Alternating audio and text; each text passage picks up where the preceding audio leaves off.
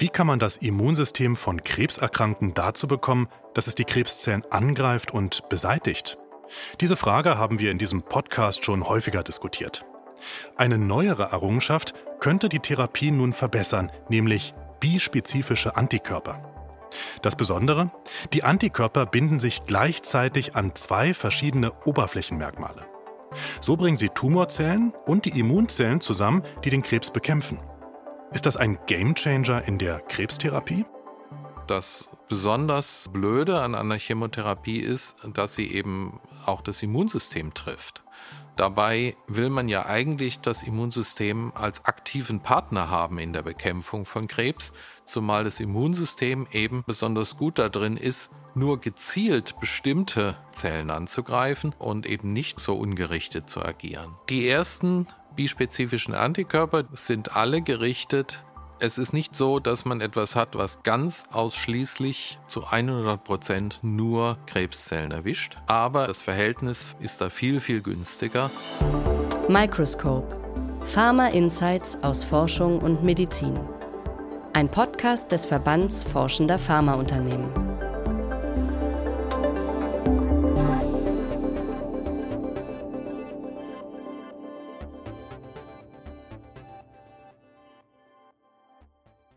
Herzlich willkommen bei Microscope. Am Mikrofon ist Philipp 1.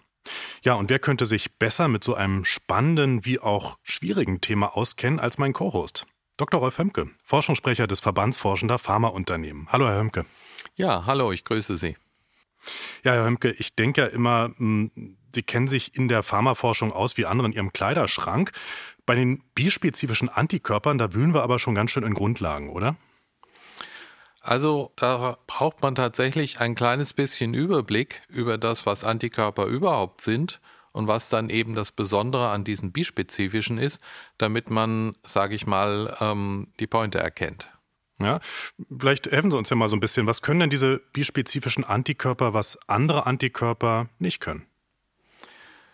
Antikörper generell sind ja Moleküle, sehr große Moleküle, die ganz gezielt bestimmte andere Moleküle binden können und damit markieren können oder auch beseitigen können.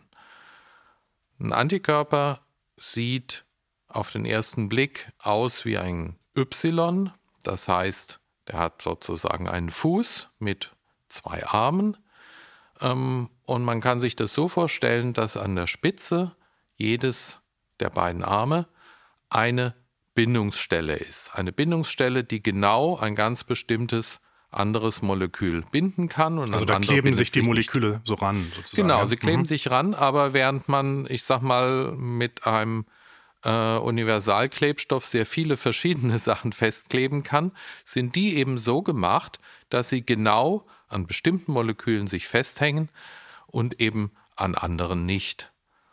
Der Körper selber stellt solche Antikörper her, um damit zum Beispiel Eindringlinge, Viren, Bakterien anzugehen. Dann sind es eben Antikörper, die genau auf eine bestimmte Art von Molekül, auf den Viren oder den Bakterien passen.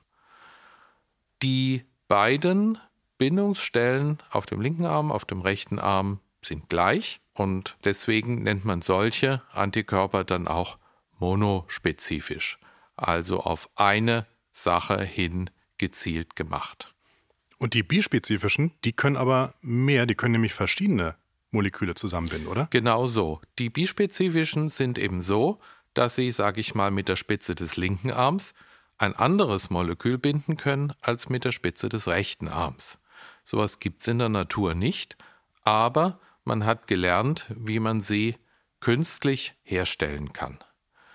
Das ist gar nicht einfach. Man hat wirklich viele Jahre dafür gebraucht, weil die normalen Methoden, die man ja schon seit langem hat, um Antikörper zu machen, dafür gar nicht richtig gut geeignet sind. Man hat da immer einen ziemlichen Mix von Durcheinander an unbrauchbaren Molekülen gekriegt. Man musste erst mal lernen, wie man das eigentlich hinkriegt, dass man das am Ende genauso hat, dass eben wirklich an einem Molekül der linke Arm was anderes bindet als der rechte.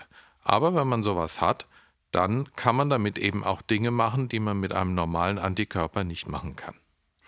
Und jetzt in der Krebstherapie wird es ja interessant, weil da nämlich bei diesen bispezifischen Antikörpern ähm, sozusagen Immunzelle auf der einen Seite und Tumorzelle auf der anderen zusammengefügt werden und so das Immunsystem den Krebs besser bekämpfen kann. Ist das so richtig? Richtig. Das Immunsystem ist ja dazu da, unseren Körper von Krebszellen freizuhalten. Das heißt, wenn irgendwo mal eine Zelle sich so verändert hat, dass sie eben in Richtung Krebs geht oder wirklich schon eine sehr teilungsstarke Krebszelle ist, dann sollen Immunzellen diese Zelle finden und ausschalten. Wenn tatsächlich ein Tumor da ist, dann ist das ein Zeichen dafür, dass die Immunzellen irgendwie das nicht rechtzeitig bemerkt haben oder nicht genug aktiv waren und ihnen die Situation sozusagen entglitten ist. Und die Aufgabe für die Krebstherapie ist nun dafür zu sorgen, dass doch Immunzellen eben auf die Krebszellen stoßen und sie vernichten. Und man muss ihnen dann offensichtlich helfen. Man hat schon sich verschiedene Dinge ausgedacht, mit denen man eben den Immunzellen auf die Sprünge helfen will. Und eine im Grunde sehr direkte Art ist, dass man sagt, dann muss man sie eben mit den Krebszellen in allernächsten Kontakt bringen. Dafür braucht man eben wirklich sozusagen ein Tau, das an der einen Seite ähm, sich an der Krebszelle festheftet und an der anderen Seite an der Tumorzelle festheftet und so dass sie dann eben gar nicht mehr voneinander wegkommen und dann die Immunzelle eben doch noch dazu kommt, ihre Arbeit zu tun. Also eigentlich eine ganz smarte Lösung, weil das Medikament bekämpft den Krebs gar nicht direkt, sondern markiert die Krebszellen einfach nur so, dass das Immunsystem des eigenen Körpers den Krebs besser ausschalten kann, oder? Das ist richtig. Es kommt noch was Zweites dazu. Normalerweise würden nur einige wenige Immunzellen eine bestimmte Art von Krebszellen erkennen können und bekämpfen können. Wenn man aber jetzt eben einen solchen Antikörper macht, der mit dem einen Ende die Tumorzelle hält und das andere Ende so hat, dass er eben ganz viele Immunzellen festhängen kann, ganz auch unterschiedliche, dann werden eben sehr viel mehr Immunzellen als im normalen Fall ähm, für die Bekämpfung dieses dort aufgetretenen Tumors rekrutiert und die Wirkung ist im Idealfall wirklich sehr stark. Mhm. Es klingt wahrscheinlich jetzt für viele Patientinnen und Patienten erstmal ja total hilfreich und äh, auch hoffnungsreich, ähm, weil es ja doch eine Möglichkeit ist, wahrscheinlich Krebsarten effektiv zu bekämpfen. Bei welchen Krebsarten können solche bispezifischen Antikörper denn konkret eingesetzt werden? Die ersten bispezifischen Antikörper, die es schon gibt, sind alle gerichtet gegen sogenannte hämatologische Tumoren. Das sind also Krebsarten, bei denen es entweder um eine Art Leukämie geht oder um Lymphome oder um Knochenmarkskrebs. So, ähm, das sind alles Tumore, bei denen, sage ich mal, die Tumorzellen äh, recht locker sitzen und gut zugänglich sind oder wenn sie eben sowieso im Blut zirkulieren, ist klar, dass sie natürlich leicht zugänglich sind. So, das bedeutet, das sind alles Tumorarten, wo es grundsätzlich gut möglich ist, dass eben die Immunzellen, die sie bekämpfen können, auch gut an die Krebszellen rankommen, rein mechanisch. Also sie steht ihnen keine Barriere im Weg. So, und das, äh, also um mal ein paar Namen zu nennen, das Multiple Myelom ist da eine, oder äh, das diffuse große B-Zell-Lymphom oder eben die akute lymphatische Leukämie ist auch so eine Tumorart, bei denen man solche bispezifischen Antikörper einsetzen kann. Klingt jetzt aber doch so, als wären es gar nicht mal so viele Tumorarten, sondern eher spezielle. Gibt's da, sehen Sie da eine Chance, dass in Zukunft auch mehr andere Krebsarten damit bekämpft werden können? Ja, in der Tat. Also ich meine, wir, wir haben im Moment überhaupt erst eine einstellige Zahl von bispezifischen Antikörpern, die schon eine Zulassung haben. Aber die sind auch alle noch recht jung, weil das eben eine relativ junge Entwicklung ist, von einigen frühen Pionieren mal abgesehen. So, aber wir sehen eben, dass noch ganz viele weitere jetzt gerade in der Erprobung mit Patientinnen und Patienten sind. Das heißt, wir erwarten, dass das also noch ganz viel mehr werden und dass eben noch weitere Krebsarten, hämatologische Krebsarten erstmal damit behandelbar werden. Aber es hat auch schon erste Ergebnisse gegeben und äh, in den USA ist auch ein weiterer Antikörper schon verfügbar, der tatsächlich bei einem soliden Tumor, in diesem Falle ähm, einer bestimmten Art von Lungenkrebs, eingesetzt werden kann. Also möglicherweise sieht man da äh, demnächst auch noch Fortschritte, wenn es darum geht, eben diese soliden Tumore, also diese Tumore, die wirklich Knoten bilden, zu bekämpfen. Mhm. Das heißt also, man fängt jetzt erstmal hier in der EU zumindest mit ein paar Krebsarten an, aber es könnte in Zukunft noch weitere Behandlungsmethoden dazukommen mit den bispezifischen Antikörpern. Mhm. Welcher Vorteil ist denn eigentlich bei dieser Therapie zu beobachten im Vergleich zu anderen konventionellen Krebstherapien, also Chemotherapie zum Beispiel? Die Chemotherapie ist ja, ist ja sehr alt und die Chemotherapie ist sehr ungerichtet. Chemotherapien sind immer wirksam gegen alle sich schnell teilenden Zellen. Ähm, das heißt, ja, sie bekämpfen eben Krebszellen gut, weil die sich ja auch schnell teilen, aber sie äh, attackieren eben auch ähm, viele andere äh, Gewebe im Körper, die sich auch schnell teilen. Also ich meine, äh, die, die Darmschleimhaut, die äußerste Schicht der Darmschleimhaut, die wird nur einen Tag alt und dann wird sie schon wieder durch äh, neue Zellen ersetzt. Das heißt, da finden ständig Zellteilungen statt, damit eben wieder die Darmschleimhaut sozusagen des nächsten Tages schon gebildet wird. So Mundschleimhaut auch und so weiter und so weiter, Knochenmark. Überall da gibt es Zellen, die sich schnell teilen müssen völlig äh, normal, so die aber dann eben auch von einer Chemotherapie hart getroffen werden. Und das besonders äh, Blöde an einer Chemotherapie ist, dass sie eben auch das Immunsystem trifft. Und dabei will man ja eigentlich das Immunsystem als aktiven Partner haben in der Bekämpfung von Krebs, zumal das Immunsystem eben besonders gut darin ist, nur gezielt bestimmte Zellen anzugreifen und eben nicht so ungerichtet zu agieren. Ist es nicht aber auch ein Problem bei den bispezifischen Antikörpern, bei den Therapien, dass die zum Teil auch gesunde Körperzellen attackieren können? Ja, also es ist nicht so, dass man etwas hat, was ganz ausschließlich zu 100 Prozent nur Krebszellen erwischt. Aber es ist doch, sage ich mal, das Verhältnis von Attacke gegen Krebszellen versus Attacke gegen andere Zellen ist da viel, viel günstiger. Und, Richtet äh, also nicht ganz so viel Schaden an, ja, am Ende. Und insofern ist eben in der Tat die, äh, die Belastung äh, für die Patientinnen und Patienten bei so einer Therapie nicht so wie bei einer Chemotherapie. Und wenn man es mit anderen Therapien vergleicht, die auch das Immunsystem aktivieren, kann man sagen, es ist wesentlich einfacher, jetzt bispezifische Antikörper äh, mit einer Infusion zu geben, als äh, beispielsweise im Labor veränderte Immunzellen für jeden Patienten zuzubereiten und die wiederzugeben, was eine andere Art von Immunkrebstherapie ist. Ähm, also insofern hat man da einen Weg gefunden, wie man, ich sage mal einfach in der Durchführung, etwas machen kann, was man äh, schon in der Krebstherapie gut kennt, nämlich einfach regelmäßige Infusionen. Und man muss nicht diese super aufwendigen Dinge tun, um eben ähm, das Immunsystem entsprechend gezielt gegen den, den Tumor auszuschicken. Als Forschungspodcast wollen wir auch ein bisschen tiefer in die Materie eintauchen. Lassen Sie uns doch heute mal sprechen über die Produktion dieser Antikörper. Die ist nämlich ganz schön knifflig zum Teil. Wie werden die hergestellt? Die Antikörper werden hergestellt mit Zellkulturen, die eben mit den nötigen Genen ausgerüstet wurden, damit sie diese Antikörper machen können.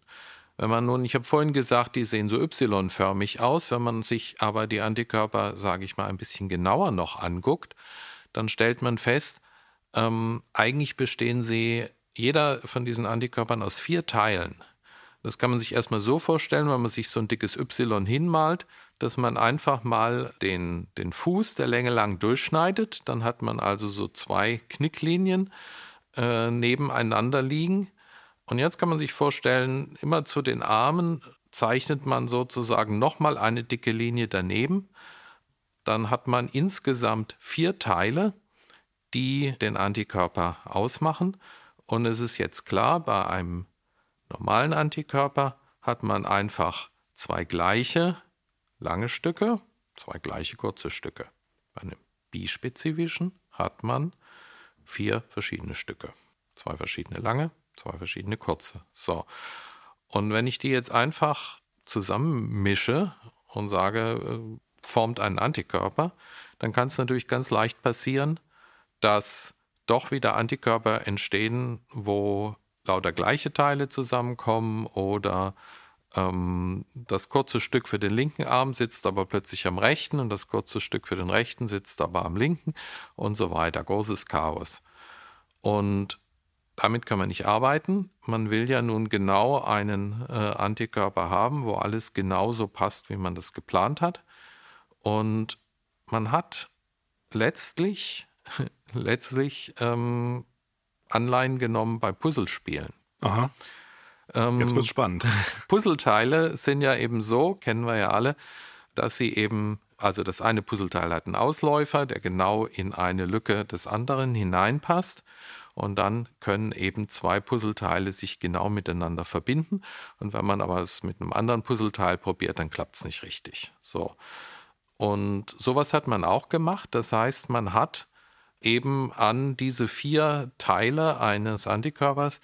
Im Grunde sowas ähnliches gemacht wie, wie eben äh, Noppen dran oder kleine Ausbuchtungen sozusagen, die dann genau diese Noppen passen, damit eben sich bevorzugt, sage ich mal, es klappt nicht 100 Prozent, aber doch sehr gut, die Teile und nur die Teile wirklich zusammenfügen, die auch zusammengehören und man am Schluss eben äh, größtenteils genau die richtigen Antikörper bekommt. Da muss man eben den Rest noch abtrennen und mit den richtigen kann man dann eben schließlich den Infusionsbeutel befüllen und therapieren.